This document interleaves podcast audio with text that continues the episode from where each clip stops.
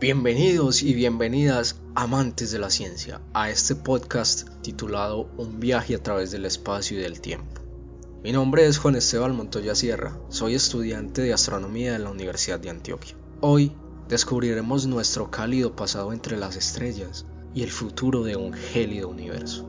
No sin antes empezar con una frase del aclamado científico Carl Sagan, que dice, el estudio del universo es un viaje de autodescubrimiento. Embarquémonos pues en un viaje a través del espacio y del tiempo en nuestra nave de la imaginación. Para conocer nuestro pasado, debemos remontarnos al inicio del tiempo mismo.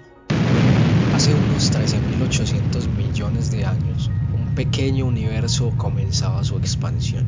Gracias a la explosión que tuvo lugar al mismo tiempo en todos lados, esta expansión se detendría poco tiempo después. El estallido fue tal que se dieron a luz las partículas subatómicas, tales como el quark, el protón y el electrón. En los tres primeros minutos después del Big Bang, el enfriamiento del universo permite que estas partículas se combinen formando núcleos atómicos de hidrógeno y de helio. Unos 70.000 años después, dos tipos de partículas se aniquilaban unas a otras, transformando su masa principalmente en energía. Debido a algunas perturbaciones, las partículas vencieron a las antipartículas. Esto dio pie a que 230.000 años después se formaran los primeros átomos y así comenzara el reinado de la materia bariónica, que comprende cerca del 5% de la materia del universo y es la única que nuestros ojos son capaces de captar. A partir de ese momento, el universo entró en una edad oscura. No sería hasta 200 millones de años después del Big Bang que presenciaría de nuevo la luz. Nubes gigantes de gas y de polvo, hechas de hidrógeno y de helio, se contraen hasta que la presión hace que la materia se caliente y se forman brillantes bolas de plasma. El amanecer del universo acababa de comenzar y las estrellas empezaban a iluminar y los restos calientes de la nube se unieron en núcleos que iban adquiriendo cada vez más masa. A partir de esos núcleos se formaron los primeros planetas. Poco a poco se formaban conglomeraciones de estrellas debido a sus fuerzas gravitatorias. Debido al poco tiempo que ha transcurrido hasta el momento, se cree que los primeros agujeros negros supermasivos objetos gigantes que tienen una densidad infinita y una fuerza gravitatoria se formaron por colisiones directas entre grandes nubes de gas.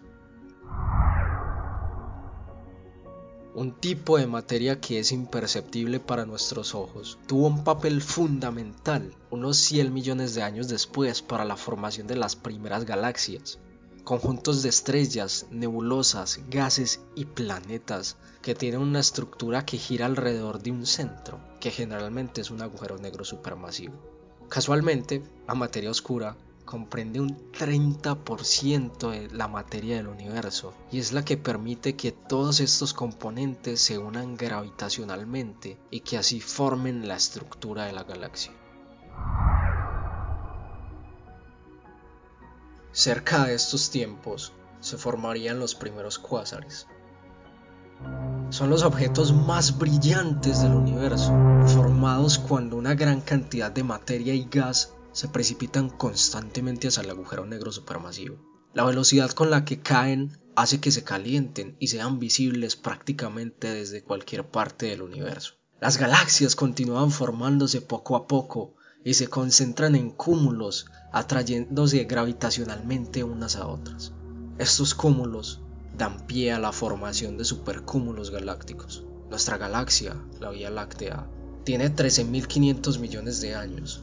Está ubicada en una región del espacio llamada la Niaquea, en el supercúmulo de Virgo y en un grupo formado por tres galaxias espirales gigantes y unas 40 más pequeñas, llamado grupo local. El nacimiento de nuestro sistema solar en uno de los brazos de la galaxia se remonta hace unos 4.800 millones de años. Un sol recién nacido empezaba a brillar y Júpiter iniciaba su formación en una órbita más cercana, acumulando una gran cantidad de gas. El proceso seguiría con Saturno y luego con los gigantes helados Urano y Neptuno. Los planetas rocosos serían los últimos en formarse. La Tierra se formaría en una región privilegiada Venus y Marte, pero la posición de nuestro planeta le permitiría quedarse en esa región por mucho más tiempo. El planeta fue bombardeado por asteroides durante cientos de millones de años, formando un infierno en la Tierra. Incluso un planeta de un tamaño cercano al de Marte chocó contra él, y los restos de este choque se acumularon en un pequeño núcleo que más tarde se convertiría en nuestro satélite natural, la Luna. Cerca de este tiempo, otro tipo de materia desconocida ganó una lucha contra las fuerzas gravitacionales y causó que el universo iniciara una expansión acelerada. La energía oscura, que comprende cerca del 65% de la materia del universo, es todo un misterio. Es invisible para nuestros ojos, pero jugará un papel fundamental para el futuro del cosmos. Volviendo a nuestro planeta, unos mil millones de años después de su formación, comenzarían una serie de reacciones químicas entre varios elementos y gracias a esto y en situaciones muy afortunadas dentro del océano se moldearían las primeras formas de vida unicelulares, similares a las bacterias. Estas fueron la principal causa de la oxigenación de la atmósfera terrestre. Un par de miles de millones de años después empezarían a aparecer los primeros seres multicelulares. En los últimos 600 millones de años, la vida tomó por completo el planeta. Todas nuestras creencias, todos nuestros avances, todas las guerras, toda la sangre derramada, cada pareja enamorada, cada soñador, cada líder corrupto, cada pensador, cada momento de felicidad y de tristeza, toda nuestra historia se resume en los últimos 100.000 años. El destino final del universo es incierto. Es por eso que a partir de ahora el podcast recogerá datos hipotéticos y se centrará en asuntos netamente especulativos. Según las teorías cosmológicas propuestas, la forma del universo influiría tanto en su desarrollo como en su final. Teóricamente el universo tiene tres posibles formas, el primero siendo un universo cerrado, donde su forma sería como una superficie de una esfera. El segundo siendo un universo abierto, donde su superficie sería curva como la silla de montar para caballos. Y el tercero, un universo plano, donde su nombre lo indica. Su superficie sería un plano que a su vez contiene las tres dimensiones. Si nos topamos con el caso del universo cerrado, la gravedad terminaría frenando su expansión ganando así la batalla contra la materia y haciendo que el universo colapse y termine exactamente como empezó. Este hipotético final es conocido como Big Crunch y es el menos aceptado por la comunidad científica debido a que no toma en cuenta la energía oscura ni la expansión acelerada del universo. En el caso del universo abierto, la gravedad perdería la batalla y éste seguiría expandiéndose aceleradamente por toda la eternidad. En un universo plano, inicialmente la expansión sería baja, pero con el tiempo se incrementaría. Su destino sería igual al abierto, se continuaría expandiendo infinitamente. Según los datos actuales, el modelo del universo plano es el que mejor explica el desarrollo del universo. Es por eso que es el más aceptado, pero su final es triste y frío. En unos 5 mil millones de años, el Sol comenzará su etapa adulta y quemará hidrógeno. Esto hará que aumente su volumen y la temperatura de su superficie descienda y se vuelva de un color rojo. Entrará en su etapa de gigante roja, en la cual se tragará Mercurio, a Venus y a la Tierra. Su tamaño aumentará hasta los 150 millones de kilómetros. Para este punto, si la humanidad aún existe, debería ser una especie interplanetaria y aún podría tener oportunidades de supervivencia dentro del sistema solar. Europa o Tritón son lunas congeladas de Júpiter y Neptuno, que debajo de su superficie tienen océanos que las cubren completamente. Pero la humanidad o la posible vida que aún exista deberá enfrentarse también a un duro choque. Nuestra galaxia está siendo gravitacionalmente atraída por su vecina gigante, Andrómeda, Su romántico destino será un voraz choque del cual nacerá una nueva galaxia llamada Lactómeda. Miles de estrellas y sistemas planetarios serán expulsados y destinados a vagar por el espacio. Nuestro sistema solar podría ser uno de ellos. Dentro de unos 7 mil millones de años, las capas del Sol serán expulsadas y darán forma a una nebulosa. Su núcleo del tamaño de nuestro planeta seguirá quemando combustible como una enana blanca hasta enfriarse por completo.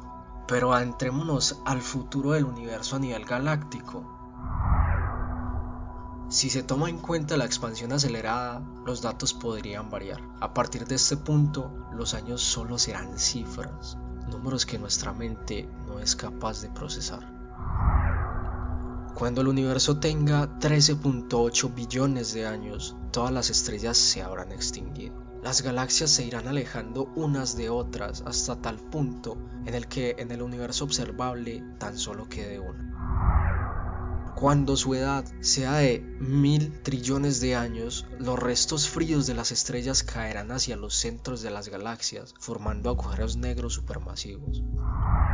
Cuando el universo tenga la edad de 10 acompañado a las 66 ceros, los agujeros negros existentes terminarían por evaporarse. Tras pasar la edad de 10 acompañado a 94 ceros, todos los agujeros negros supermasivos tendrían ese mismo destino. La materia del universo se desgarraría, los átomos poco a poco se alejarían unos de otros y sus partículas se desligarían de ellos.